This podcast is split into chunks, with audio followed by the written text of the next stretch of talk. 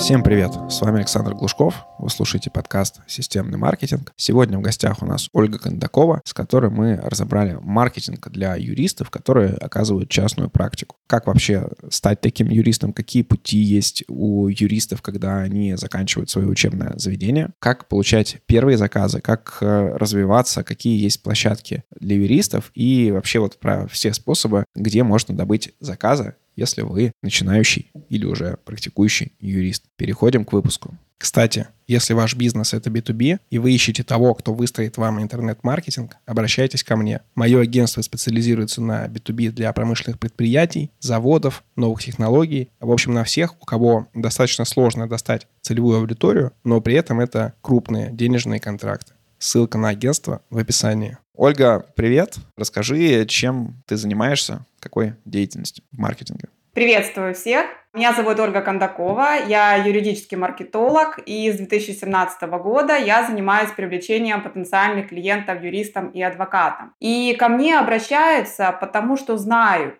что получат развернутую стратегию продвижения и помощь в ее реализации, а не только создание сайта и настройку рекламы. Несколько фактов обо мне. Я экс-директор по маркетингу одной из крупнейших юридических компаний. Это компания не российская, компания СНГ. Ну, название я сказать не могу, конфиденциальность. Предлагаю исключительно рабочие инструменты для продвижения и привлечения клиентов в юридический бизнес. И среди моих постоянных клиентов частно практикующие юристы, адвокаты, а также также юридические компании. У меня два высших образования. Первое техническое, тут как раз вся любовь к структуре, к планированию. И второе менеджмент и маркетинг. Здесь как раз организация процессов и продвижение. Я являюсь постоянным слушателем специализированных курсов по маркетингу и пиар. Это Skillbox, Google Analytics Academy, Яндекс Практикум, школа SMM Дамира Халилова и другие. Пишу статьи, даю комментарии для СМИ, участвую в профильных мероприятиях. К примеру, мои статьи есть на VC, на Banks Today, Фокус мнения, бизнес-информационные технологии, офлайн, онлайн журналы, маркетинг и реклама. И вот сегодня как раз решила попробовать для себя формат подкаста. Спасибо, Александр, за приглашение, за предоставленную возможность рассказать слушателям портала о своей деятельности. Возможно, это кому-то будет полезно.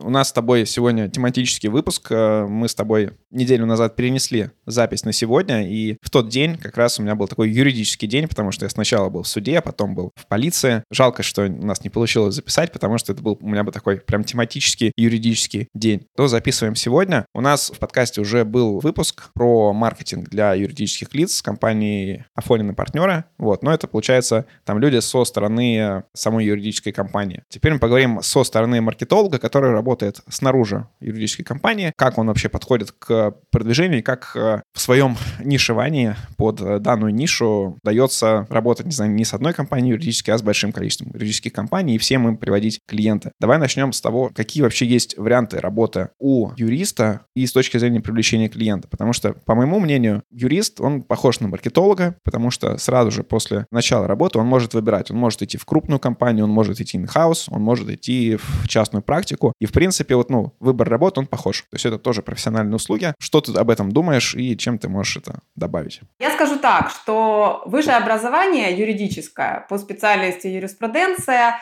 это только первый шаг на пути становления юриста. А все потому, что вузы дают лишь теоретические знания, а опыт приходит уже с практикой. В свою очередь, э, нарабатываемые профессиональные навыки напрямую влияет на востребованность на рынке и финансовые гонорары, потому что все мы работаем за деньги, да, и от этого никуда не уйти. А оказание юридических услуг – это бизнес. Поэтому я выделяю три варианта развития карьеры. Это госорганы, стабильная работа, зарплата, премии, выслуга лет, льготы, пенсии и вся жизнь расписана по понятному плану. Второй вариант – это найм. Это на самом деле не так уж плохо, потому что можно прилично зарабатывать и в найме, и не тратить свое время, деньги на привлечение клиентов. Тут главное что? Найти место в хорошей юридической компании. Это может быть международная, либо российская юридическая компания. Ну и третий вариант – это, конечно, частная практика. Вот на частной практике я остановлюсь подробнее. Потому что частная практика подходит не каждому. Потому что помимо предоставления непосредственно юридических услуг, необходимо заниматься финансовым,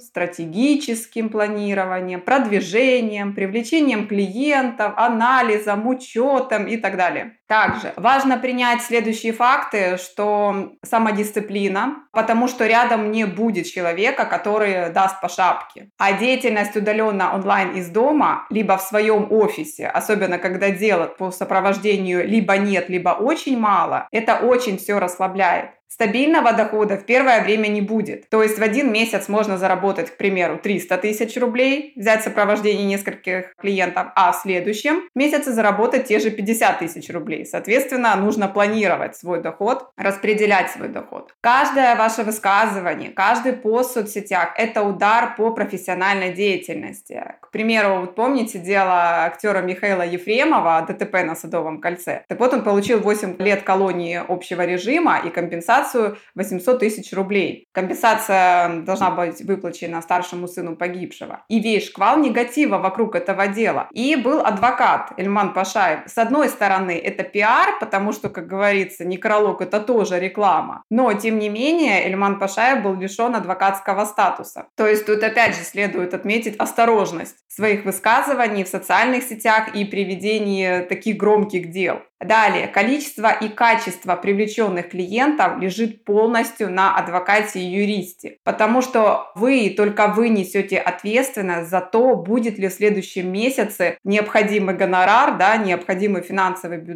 на ваши текущие расходы. Поэтому, прежде чем приступить к основанию юридической компании, вы спросите себя, готовы ли вы заниматься не только оказанием юридических услуг, но и ведением юридического бизнеса. Если вы не готовы, продолжайте работать в найме или идите в найм, если стоите на распутье, и не начинайте собственный бизнес. Нарабатывайте опыт, обрастайте связями, чтобы в последующем уйти в частную практику, если будет, конечно, актуально. Если хотите пробовать, пробуйте, но оставайтесь работать нами. Финансовая подушка, опыт и связи есть. Клиенты доверяют, рекомендуют. Этого достаточно на самом старте. Если готовы морально и финансово к частной практике, дерзайте. Это сделать несложно, когда уже есть своя база и финансовая опора в виде постоянных клиентов. Оля, отлично. Тогда давай с тобой обсуждать э, маркетинг для тех, кто выбрал частную практику, неважно, как он сразу ее выбрал или сначала там поработал в госорганах или в э, какой-то компании, насколько важно для частной практики, особенно в начале, нишевание. Вот ты как маркетолог, ты же занишевалась под э, юридические компании, да, ты получаешь там, э, ну, именно кучу experience а именно из одной тематики, ты заранее, когда к тебе клиент приходит, ты видишь, ты можешь ему помочь, не можешь, и, в принципе, ты понимаешь, на какой стадии своего юридического развития он находится. Другие маркетологи, которые берут все проекты подряд, и e-commerce, и какие-нибудь услуги, услуги, и B2B, и каждый проект для них что-то новое, они тратят больше времени, они меньше про него знают по сути, учатся за счет клиента. Насколько актуальная история это для юристов, или лучше сосредоточиться на одной сфере, как вот, ну, из денежных, насколько я знаю, не знаю, как сейчас, но раньше была это банкротство физических лиц. Смотри, здесь э, на самом деле проблема региона. А если мы говорим о небольшом регионе, соответственно, здесь юристы, адвокаты берутся за все, потому что можно заработать. Есть, к примеру, там в условном городе Вятки, да, назовем это так, юрист или адвокат. И, соответственно, все население с этих вяток идет к этому юристу-адвокату. Там абсолютно все дела могут быть завязаны, причем этот же юрист может нанимать себе партнеров, да, более узкоспециализированных, чтобы разобраться в тематике. То есть для мелких населенных пунктов узкоспециализация совершенно не нужна. Причем эти люди занимают довольно-таки неплохую позицию в своем регионе, они зарабатывают на этом, соответственно, все довольны. Если мы говорим о крупном городе, то, конечно, здесь необходимо нишеваться. Специализация специализация. Во-первых, смотреть, э, чем нравится заниматься и что покупают. Потому что, условно, если нравится разрабатывать договора на интеллектуальную деятельность, да, но их никто не покупает, а покупают торговые марки. Соответственно, тогда следует идти в регистрацию торговых марок. Это как одно из моментов нишевания. Другой момент в том, что если мы говорим, к примеру, уголовное право, да, вот у меня много клиентов на сопровождении по уголовке. Здесь, опять же, если нишеваться для бизнеса, то здесь и способы привлечения клиентов немножко другие. Это э, не онлайн, это больше офлайн плюс пиар онлайн. Если мы говорим о физических лицах, здесь можно сужаться, довольно-таки неплохо и заниматься, к примеру, делами о наркотиках только. Да, и э, на этом специализироваться, плюс срочные выезды. Тоже можно неплохо заработать в крупных городах. Здесь тогда мы можем уходить в SMM, можем уходить в Яндекс. Вот что касается нишевания. Завятку спасибо, у меня как раз оттуда предки, и там достаточно много моей фамилии. Из того, что я искал, наверное, есть какая-нибудь юридическая компания Глушков и партнеры. Возможно, вполне. Смотри, хорошо, допустим, э, юрист, он э, выбрал нишеваться в какую-то сторону. Какие есть э, площадки, для юристов, где они могут получать свои первые заказы. То есть как для маркетологов есть фриланс-биржи, есть площадки для контента типа VC.ru, еще там Хабар и так далее. Есть ли что-то подобное для юристов, где вот можно взять прям какие-то первые свои заказы, не задорого, начать зарабатывать первые деньги? Смотри, на самом деле все зависит от бюджета и целевой аудитории. Если бюджет есть, соответственно, делаем сайт и заходим в Яндекс если у нас э, целевая аудитория все-таки больше физлица. Либо можно делать группу в социальных сетях и гнать туда трафик, таргет. Но это немножко сложнее. Почему? Потому что все-таки в социальных сетях необходим прогрев аудитории, независимо от того, какое направление услуг предоставляешь. Если же бюджета совершенно нет, да, и, к примеру, средний чек там тысяч, ну, 10, скажем, 15 максимум, а консультацию можно там за 3 продать, то можно заходить в Яндекс услуги, Профи.ру, Юду, Авито, то есть те площадки, где можно найти специалистов. Для старта можно пробовать, но я все-таки сторонник идти через личный бренд. Почему? Потому что можно дороже продать свои услуги. Соответственно, необходимо вкладывать свое время. Но на старте, когда клиентов особо немного, можно вполне этим заниматься. То есть для социальных сетей, к примеру, ВКонтакте тоже взять.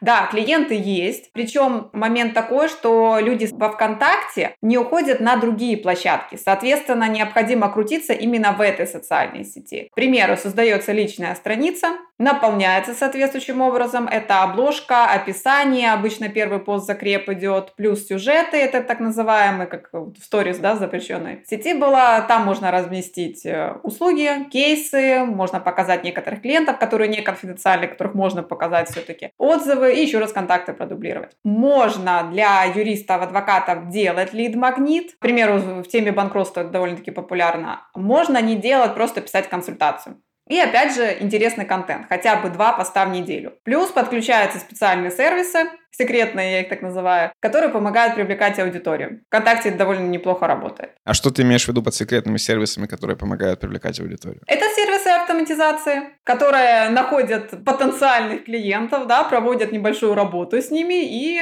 после совершают первое взаимодействие. Это я уже даю на личных консультациях. Супер. Смотри, какое различие в инструментах для каких-то долгих услуг, на которые долго решается клиент, условно тот же банкротство из лица, то есть человек до того, как решится, он там проходит наверное, несколько месяцев. То есть он как про это узнает, потом читает, потом выбирает, потом кому-то идет. И есть какие-то срочные истории. То есть сейчас нужно написать, помочь э, там, с каким-то иском в суд, да, написать исковое заявление в суд или что-то еще. И здесь, скорее всего, я думаю, работает какой-нибудь там Яндекс Директ или что-то, что обрабатывает текущий спрос. Можешь подробнее раскрыть эту тему, как различается от привлечения вот этих долгосрочных клиентов и э, краткосрочных? Краткосрочное, это, я думаю, не относится к искам, это больше относится к срочному вызову адвоката, да, задержали с наркотиками, нужен срочный адвокат. Тогда, да, это все-таки контекст. Это холодная аудитория, но с горячим спросом. Соответственно, здесь огромную роль играет посадочная страница, то есть сайт, да, сайт должен убедить человека обратиться именно сюда. Если на первой странице в контексте тебя нет, соответственно, к тебе не обращается. То есть тут моя задача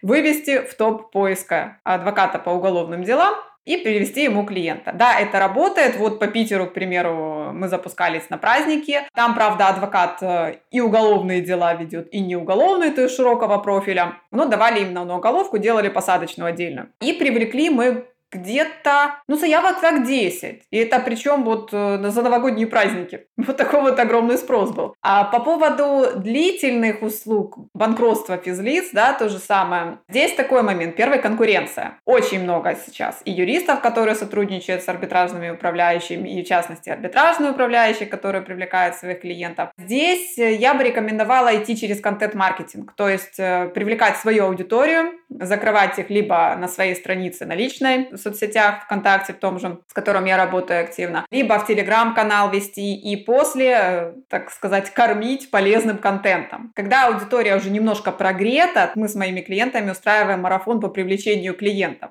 Это семь постов, которые убеждают купить именно сейчас, раскрывают проблемы, боли потенциального клиента и таким образом, возможно, получить заявки. То же самое, я думаю, будет работать и в других сферах с длительным циклом. А, к примеру, вот на недвижимость тоже кейс неплохой был, я у себя ВКонтакте даже разместила, о том, что мы работали летом, с женщиной, с юристом из Липецка, и мы как раз занимались привлечением клиента. И там вот по памяти 6 э, заявок было, и в итоге 4 договора она заключила. Вот благодаря марафону привлечения клиентов. Ты сказал, что из 6 э, заявок 4 заключила договора. Какая, можно сказать, средняя по рынку? Понятно, что это средняя температура про больницы, но какие примерно цифры в юридической сфере? То есть из стальки-то, из 100 лидов 10 э, клиентов э, и там как-то еще там дальше по воронке.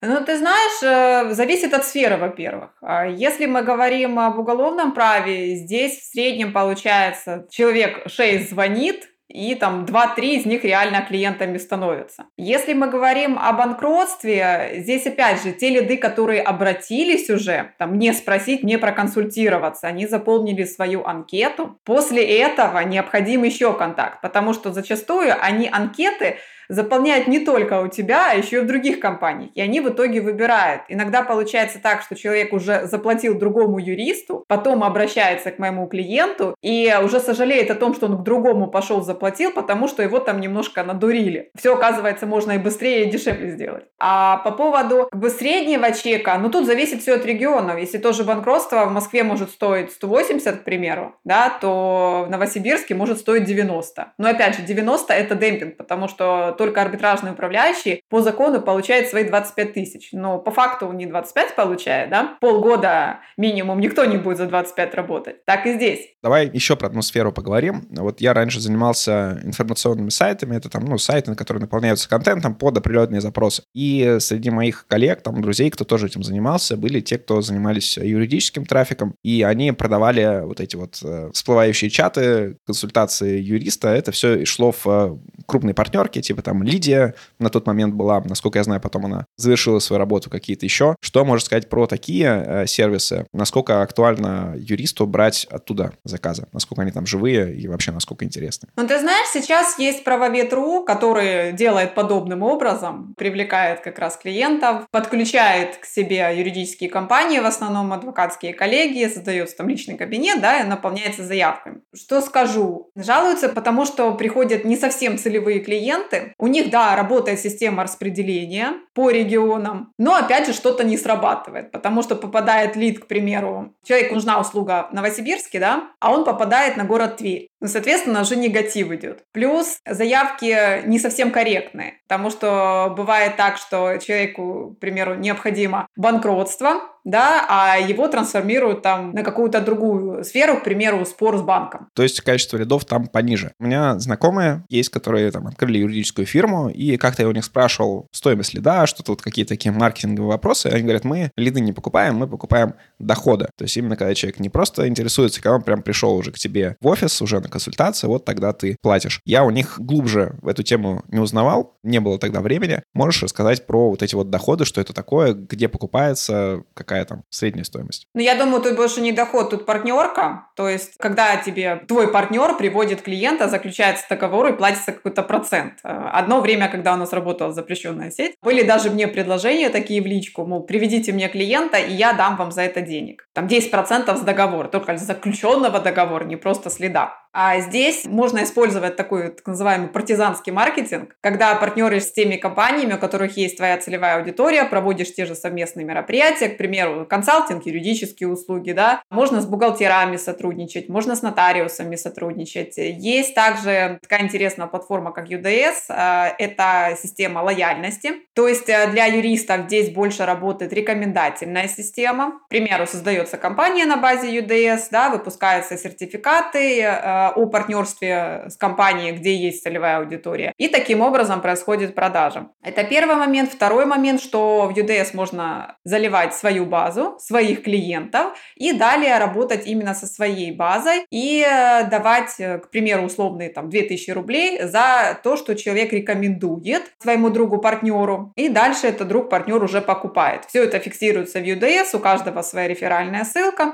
И таким образом даже твой бывший клиент может зарабатывать, рекомендуя тебя своим друзьям-партнерам. Достаточно такая гибкая система, получается, партнерская система. Прикольно. А что ты скажешь про какие-нибудь нестандартные методы привлечения клиентов, э, условно, Авито, какие-нибудь площадки типа Zoom.ru, не знаю, если там юристы, какие-то еще площадки, которые вот не приходят самыми первыми на ум, но в которых, в принципе, можно найти себе клиентов? Ну, ты знаешь, все зависит от чека. Когда, условно, там 3000 рублей консультация, можно заходить абсолютно везде. Тот же Юду, к примеру, Авито, может быть, даже и что-то и на Озоне разместить из такого неочевидного, да, возможно, прикольные какие-то брендированные штуки. Юрист, э, адвокат — это больше такая респектабельная профессия, что ли, да, если мы говорим об услугах, э, ценник которых там 50, 75 и выше. Соответственно, здесь больше будут работать СМИ, я думаю. Также будет больше работать блог на сайте на своем. И, соответственно, на этот сайт можно гнать свой трафик с того же Яндекса, с тех же соцсетей. То есть это будет более интересно. Выступления на мероприятиях, где есть э, аудитория. Ассоциации. То есть, к примеру, если работа идет со строительным бизнесом, то стоит заходить именно в те ассоциации, где именно есть строительный бизнес. Торгово-промышленная палата. В таком-то пути двигаться можно. Классно. Оля, спасибо тебе за выпуск. Получилось э, очень интересный такой выпуск про тематику, которая похожа на маркетологов. Ну, опять же, это мое мнение, но мне кажется, очень похоже. Да, и напоследок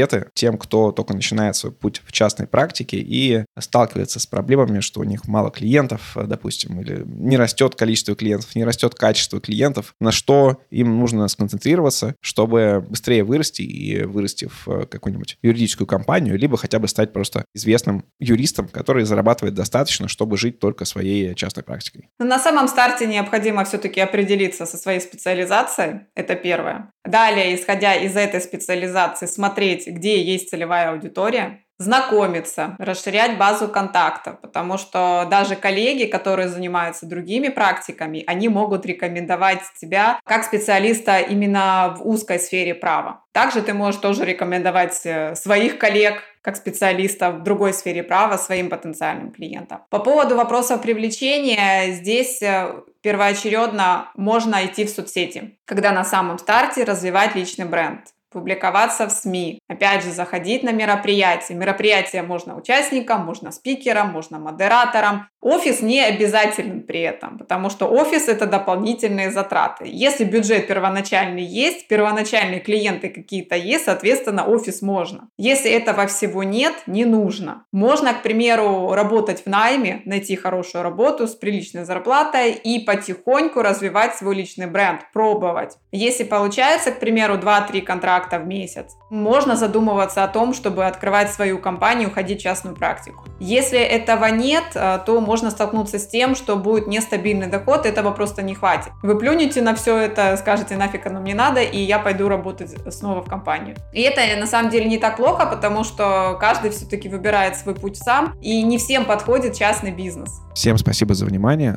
Задать вопрос Оле вы можете по ссылке в описании, а вас я попрошу подписаться на этот подкаст в том сервисе, где вы его слушаете. Спасибо.